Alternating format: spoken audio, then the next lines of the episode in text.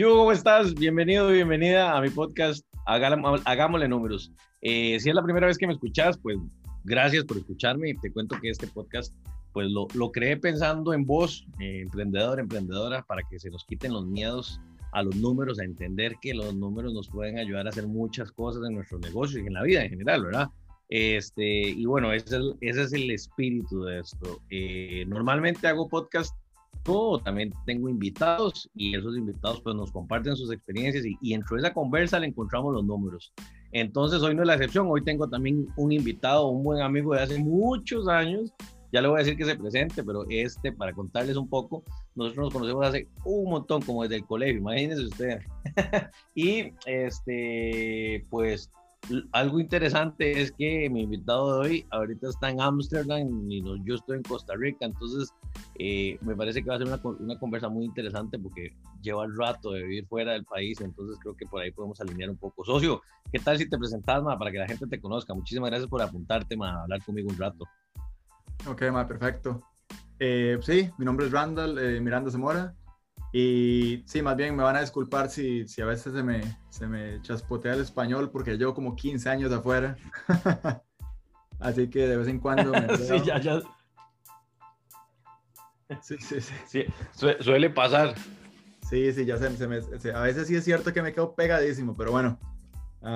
de aquí vamos. Y no, sí, llevo como, como, como 15 años de afuera y, y trabajo en, en bueno, ahorita estoy trabajando como, como directivo en una compañía internacional que le da servicios a farmacéuticas, más que todo trabajo en el área de tecnología.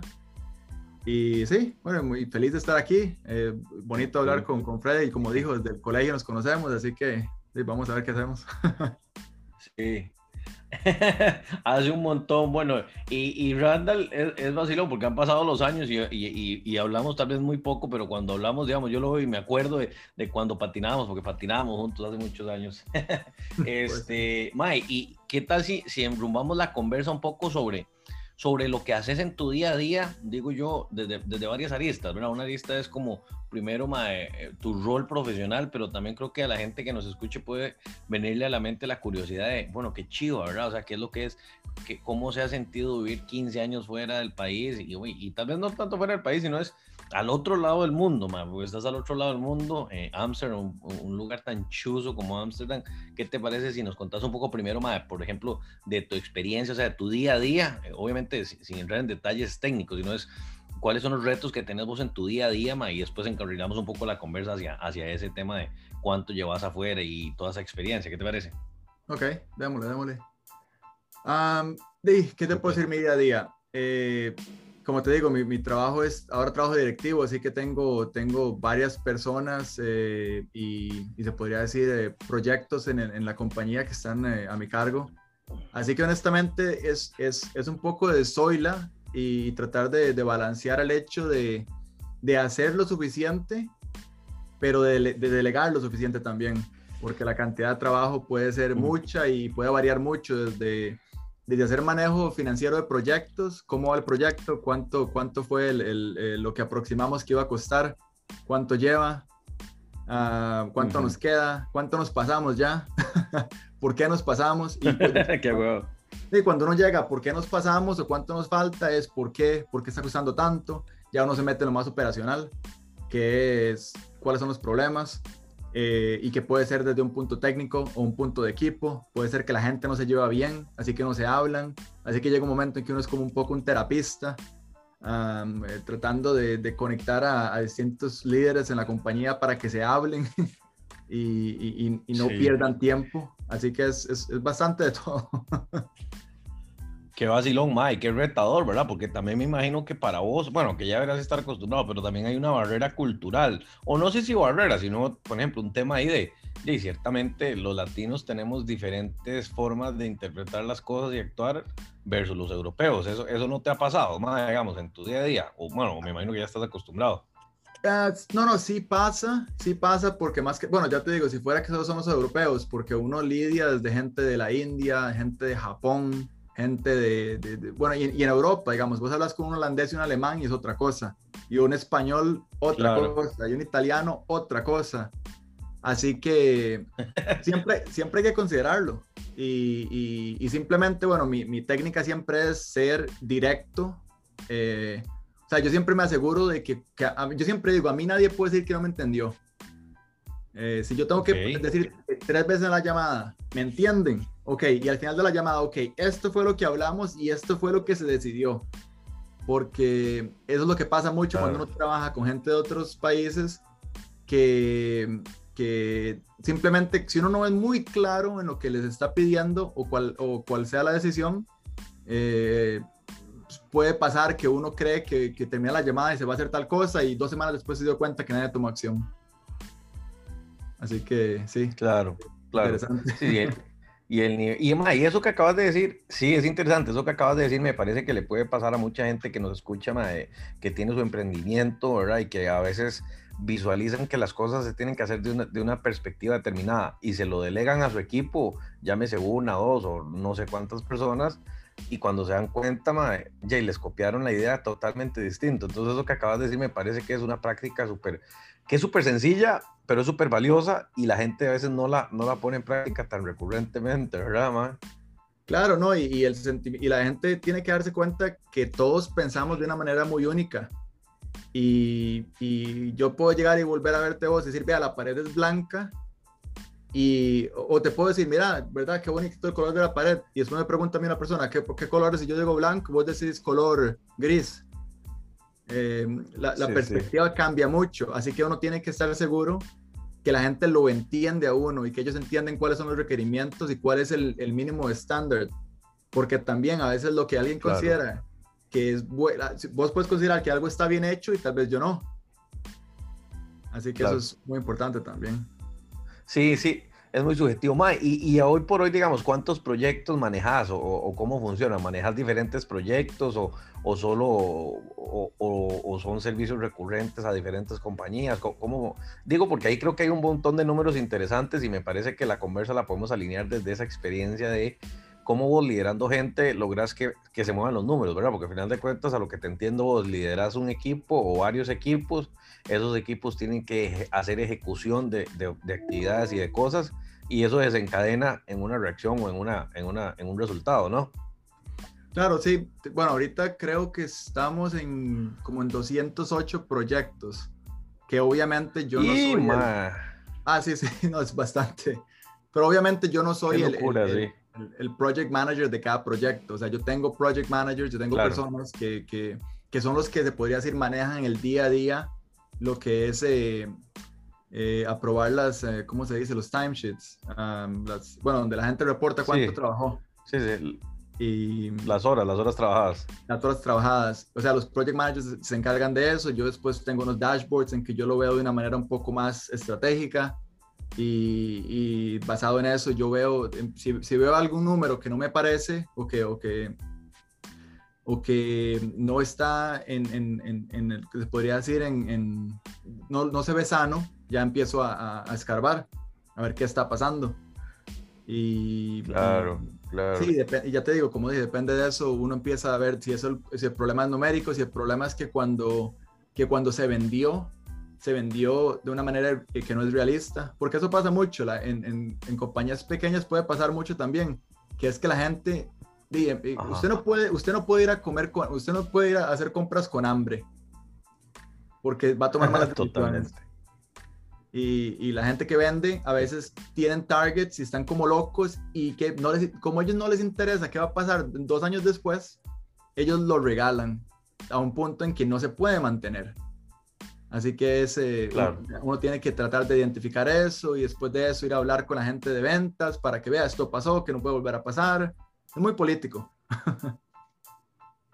Sí, sí, sí, sí, total, total, te entiendo perfecto. Pero, madre, qué interesante. Y a la gente que nos escucha, ojo que un montón de números van relacionados a lo que estamos hablando, ¿verdad? Estamos hablando de un poquito de, de, esa posición de liderazgo que tiene Randall, que es casi homologar la posición de liderazgo que pueda tener un emprendedor, aunque solo tenga una persona a cargo o aunque no tenga nadie a cargo, porque al final de cuentas le toca más tareas y que a partir de ahí hay un montón de datos, digamos, de, ok, ¿cuántos proyectos tengo? Yo me pongo a pensar en la gente que tiene negocios, bueno, ¿cuántos, cuántos posibles clientes tengo en el pipeline o en el forecast o en la proyección de negocios?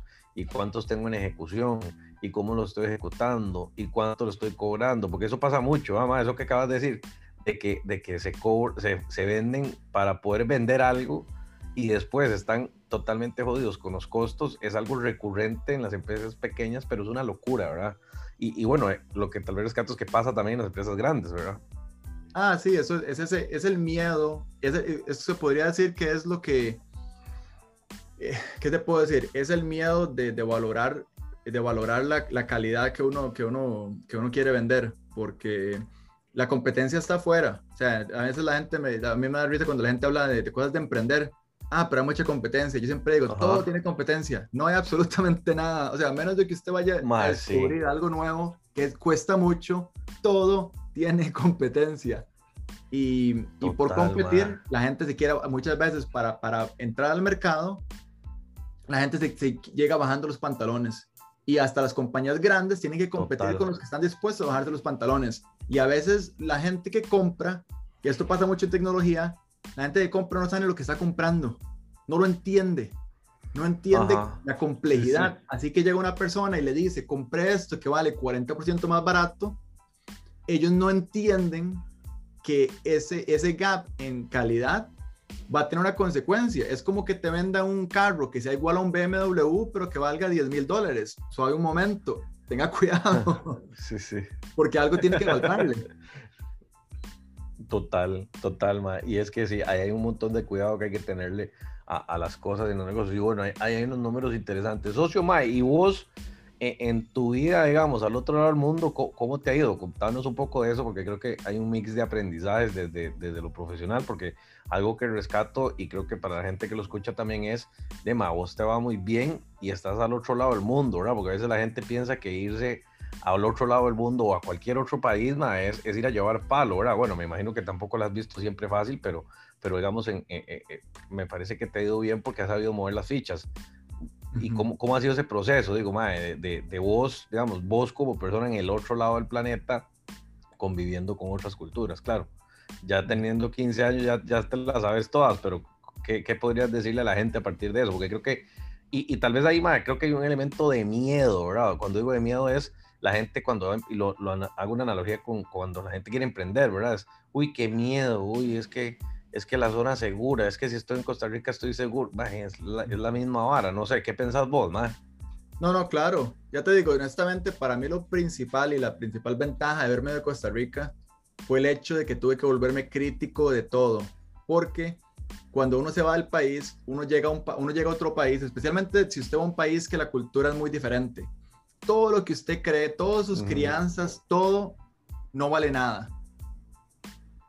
Todo, todo tiene duda. Lo que usted cree que, por ejemplo, que, que no sé, que la gente dice, mira, eh, es que no sé ni, ni, qué, ni, qué, ejemplo darte, pero como que, como que no sé, sí, sí. desayunar arroz, con, desayunar arroz con, con, con, frijoles. En Costa Rica nadie te va a hacer una cara, pero vos decís eso en, en, en, en ciertos países y te vuelven a ver como si fueras quién sabe qué loco. Y, y después llega un punto en que nunca tenés la razón, porque si estás discutiendo un tema como política, como economía, con, con, con personas de un país de primer mundo y vos venís de un, país de, de un país de tercer mundo, vas a tenerlas de perder. Porque ellos dicen, pero ¿cómo va a saber usted más que yo si yo vengo del primer mundo y estamos mejor que ustedes? Así que uno tiene que aprender claro. a en realidad, primero criticarse solo, o sea, darse cuenta que uno tiene que ser mejor. Así que uno llega a un momento en que, se, que, que, que tiene que encontrar un balance entre criticarse sin quebrarse solo, pero, pero claro. criticar todas esas bases que uno tiene, porque los, hay muchos problemas y, y culturales que uno trae que son cosas malas. O sea, ningún país tiene todo bueno. Y, y, bueno, eso, eso, eso fue un, claro. se podría decir una cosa un poco difícil, pero fue lo que me ayudaba a llegar donde estoy ahorita, porque yo soy una persona que, por ejemplo, yo no terminé la U, yo no tengo universidad, yo tengo cole nada más. Ajá. Y, o sea, tengo certificados, okay, de hecho, he hecho un montón madre. de entrenamientos, pero, pero, pero sí, en lo que sí. respecta a, a, en papel, eh, yo siempre le digo, yo le he dicho a mis empleados, aquí todos ustedes tienen más educación que yo, pero eso fue una cosa que Ay, nunca me detuvo. Yo simplemente dije, ok, eh, claro. ok, no tengo un título, pero entonces simplemente tengo que ser mejor que ellos, aunque tengan título. Así que yo llegué y me eduqué solo. Claro. me he acostumbrado a, a, leer mucho libro, aunque, bueno, te digo, yo no puedo leer, yo tengo un poco de dislexia, yo creo. Pero yo siempre he buscado maneras de hacerlo. Yo no puedo sentarme a leer un libro, empecé a usar los audiobooks. Y, y ah. empecé a comerme audiobooks como si fuera a acabar el mundo mañana y me fueran a juzgar basado en cuántos libros me he leído. Y, y con eso empecé a mejorar y a desarrollarme, desarrollarme, desarrollarme, desarrollarme. O sea, yo leo cosas desde, desde finanzas hasta tecnología, psicología y, y, formarse. O sea, mientras más uno se forma como persona, título o no título, si uno llega a las reuniones, si uno llega a las situaciones y uno responde y la gente dice, mira, esa persona sabe, nada le importa dónde lo aprendió. Claro, me parece. Eso es un comentario poderoso, madre. O sea, si uno, si uno aplica lo que aprende y lo pone en práctica, después difícilmente la gente se cuestione si eso viene de un título universitario o de dónde. Nada más lo sabe y es funcional y genera resultados. Eso. Y eso, Es, eso es interesantísimo, madre. Y, y, y vos, madre, eh, eh, algo que también me parece poderoso es que también has emprendido, ¿cierto? Estando allá, o sea, estás, estás, estás emprendiendo eh, tu propia idea de negocio, ¿cierto? Claro, claro, sí, empecé, hace poco empecé un, un negocio que se llama eh, orquestrador, bueno, orchestrator, que es como una hemología entre la palabra inglés, inglés, de inglés y español, que, que lo que lo, lo que lo llamo ser como el maestro de, la, de, la, orquesta, porque yo siento que muchas compañías lo que les falta es la capacidad de poder hacer eso de una manera eficiente. Las, la gente trabaja mucho en desorden, así que uno como líder uno como líder tiene que tener la capacidad de, de, hacer que el trabajo sea como una sinfonía, de, de, mover a todas las piezas que uno tiene de la manera adecuada para que todo fluya bien. Y eso es algo que yo veo que a los líderes les cuesta mucho. Así que en esta compañía estoy dando mentoring, eh, coaching y estoy dando servicios de, de, de estandarizar eh, procesos, porque eso es otra cosa, eso, eso es uno de mis, de, de, mis, de mis fuertes los procesos. La gente tiene como, la gente tiene como una alergia a los procesos. Y los procesos es todo. si usted tiene una compañía, si usted es un emprendedor y usted alguna vez quiere en de verdad vivir esa vida en que usted no tiene que trabajar mucho, tiene que tener procesos para que usted sepa que cuando usted no está ahí, la gente tiene instrucciones y lo van a hacer de la manera que usted espera. Porque si usted es teléfono chocho, si usted le explica a la persona número uno y no lo escribe, persona número uno se le explica la seguro al número dos, ya, ya el mensaje va medio flojo. 3 a 4, más flojo. 4 a 5, cuando usted se dio cuenta, tiene 10 personas y nadie trabaja de la manera que usted quiere que trabajen. Mae, totalmente, y lo he visto pasar miles de miles de miles de veces. Y entre más pequeña la empresa, más caótico se vuelve, mae. Y crecen desordenados, mae. Eso. después lo que pasa es que crecen desordenados y cuando se dan cuenta es, uy, es que qué difícil todo, es que qué difícil emprender. No, no, es que, o sea, tiene sus retos, pero si se ordena y hace las cosas estructuradamente, eso va a ser más sencillo, más coincido. Y más, qué poderoso, qué poderoso como, se, como, lo, lo, conceptualizaste. Me gusta mucho, más, te voy a decir por qué. Bueno, yo le guardo mucho respeto al tema del coaching y el mentoring y demás, ¿verdad? Yo, yo también tengo algunos elementos ahí, pero, pero más, a veces creo que que el enfoque no es tan, tan bien alineado y como lo planteas me gusta porque creo que, que es desde la perspectiva realmente de esa, de, orquestar, ¿verdad? De, de, visualizar que, que, el trabajo en equipo hace la sumatoria poderosa, pero hay que saber hacer que ese trabajo en equipo fluya. Entonces me, me, me parece que es muy poderoso, Mae. Eh, y Mae, ¿cómo, ¿cómo apareces en Instagram también para que la gente te busque? Claro, eh, el, en Instagram es or, orchestrador con el guion bajo. Ok. ¿Entiendes? Orchestrador. Orchestrator. Exacto, igual ahora, ahora yo lo pongo en, el título del, en, la descripción del, podcast para que la gente te pueda buscar. y en eso, ¿cómo, cómo, cómo te ha ido? ¿Cómo, ¿Cómo sentís, digamos? Porque también lo, lo, me imagino que debe ser retador.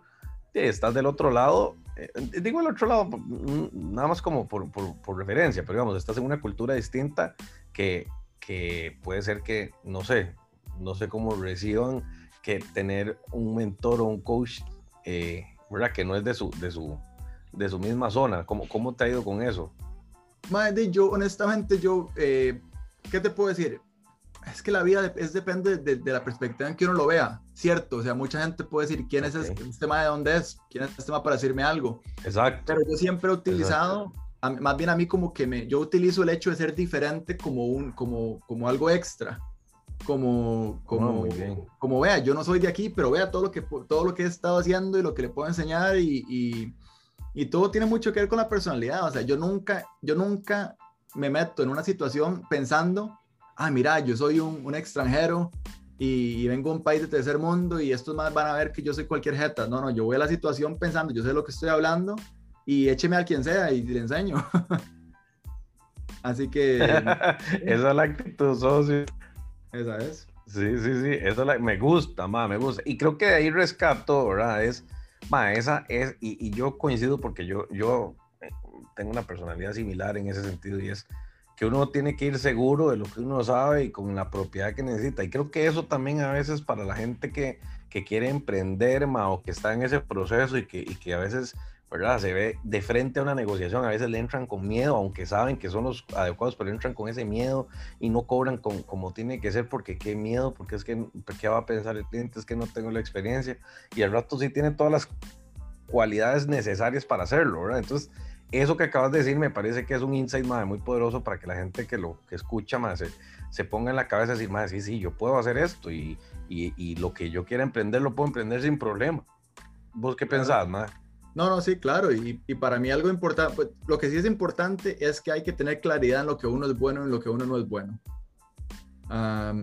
Porque muchas veces tampoco hay que tener esa visión como de como de como esa vara de voy a ver eh, videos motivacionales y voy a creer que, que soy una estrella en todo. No no no.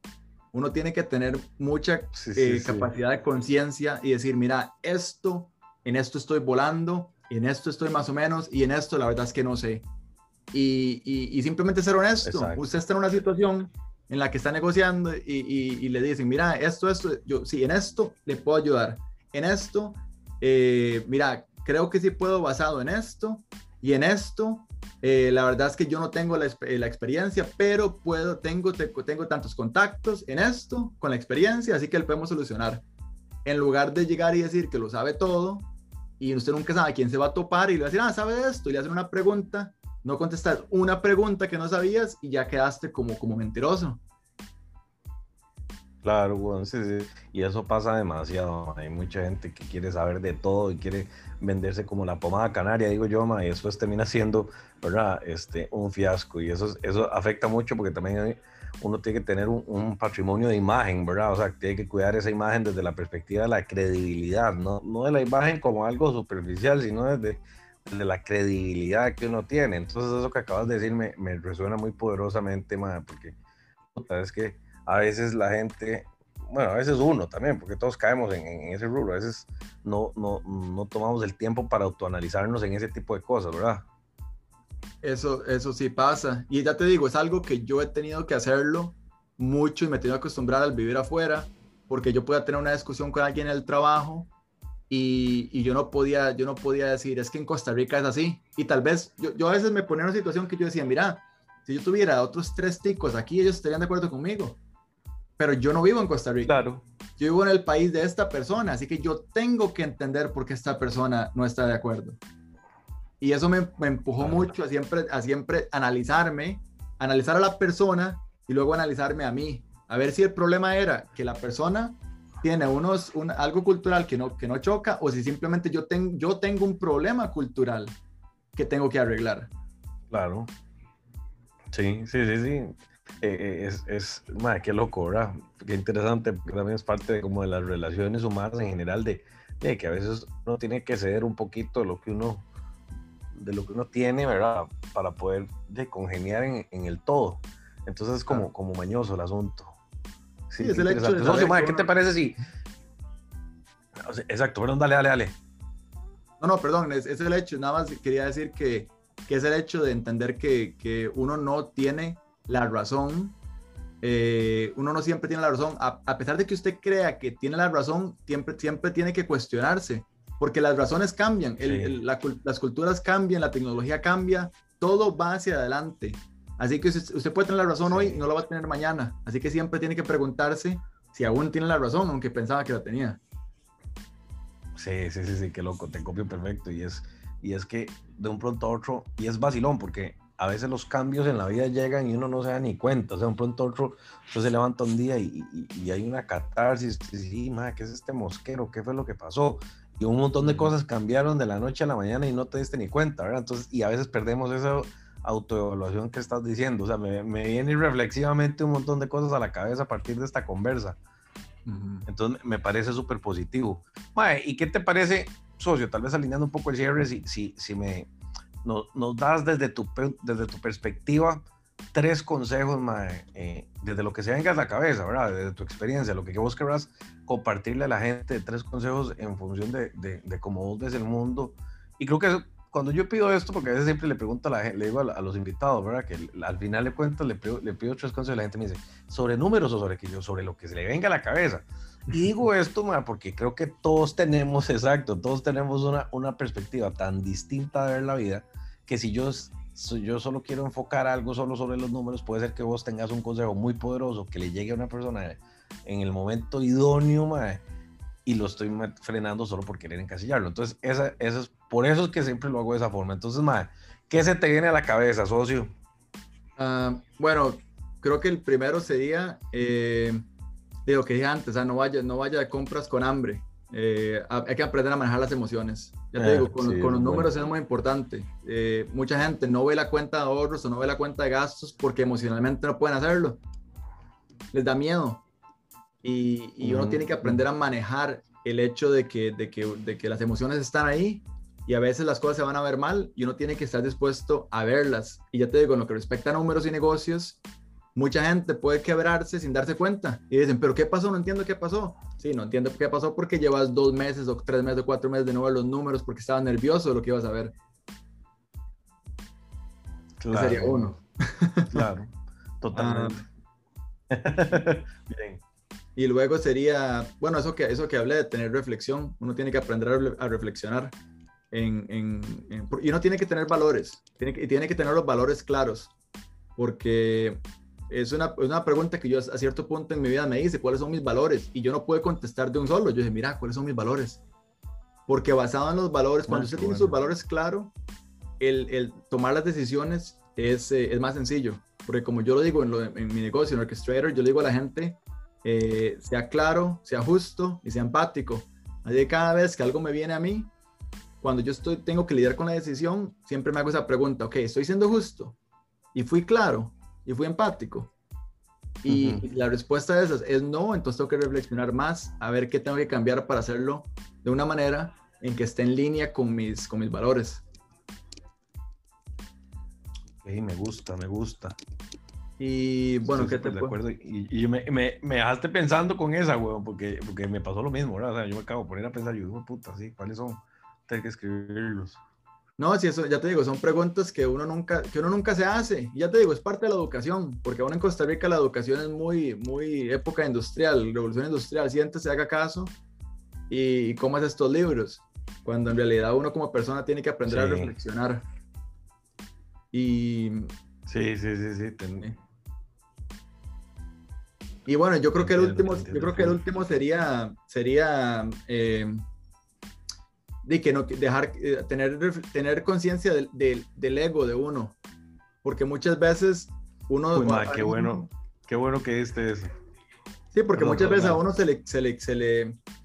¿Qué te puedo decir? A mí me pasó, por ejemplo, que yo, yo técnicamente en tecnología yo soy bueno y a mí me gustaba meterme en un problema y arreglarlo, porque todo el mundo, ay, madre, qué estrella. Uf, usted lo arregló, madre, ¿cómo pudo? Si nadie más pudo. Ok, a mí me gustaba eso. Pero, pero también yo decía, pero o sea, yo quiero ser la persona que siempre llaman para comerse una bronca a las 3 de la mañana.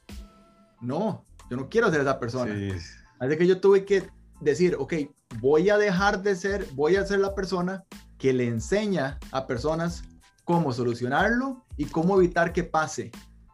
Cuando uno aprende, cuando uno le enseña a las personas a solucionar y a cómo evitar que las cosas pasen, a usted nadie viene y le aplaude, porque nada pasa, porque todo se, todo se maneja bien.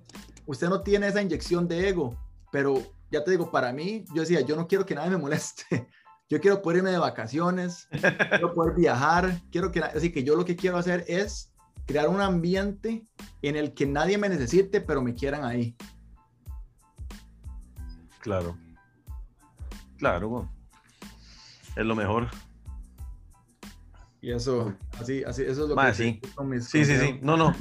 me, me no, no, y me, me, quedé, me pensando, por eso me quedé como en neutro, ¿verdad? Porque, porque está, me quedé un toque pensando justo en eso que estabas diciendo, pero, pero bueno, eh, e, ese es el poder, digamos, de, de, de, las conversas, madre, eh, que, que, uno se, se pone reflexivo. es que este proceso, los podcasts, a mí me encanta, madre, porque cada vez que converso con alguien, todo, todo mundo tiene una perspectiva muy única, ¿verdad? Y, esa, y madre, me ha traído tanta reflexión positiva en muchas cosas que, que al final de cuentas, digamos que yo creo contenido para la gente que nos escucha, pero yo termino siendo el gran ganador porque también repaso un montón de cosas y me vienen ideas a la cabeza que, que, me parece muy poderoso, madre.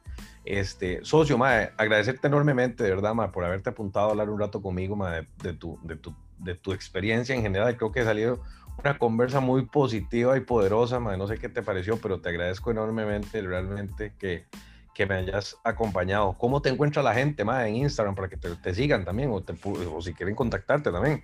Madre, el Insta mío bueno, yo tengo como tres, El, el que tengo, es que yo, yo lo divido como en inglés, español y, yo tengo uno que se llama Tico en el exterior. Ok. Que ese es el que yo pongo ahora así como en español, mae. Tengo el, el Randall M. Zamora, que ese es el que tengo más, hace más tiempo. Y es de donde me manejo con la gente que he conocido por el mundo más que todo.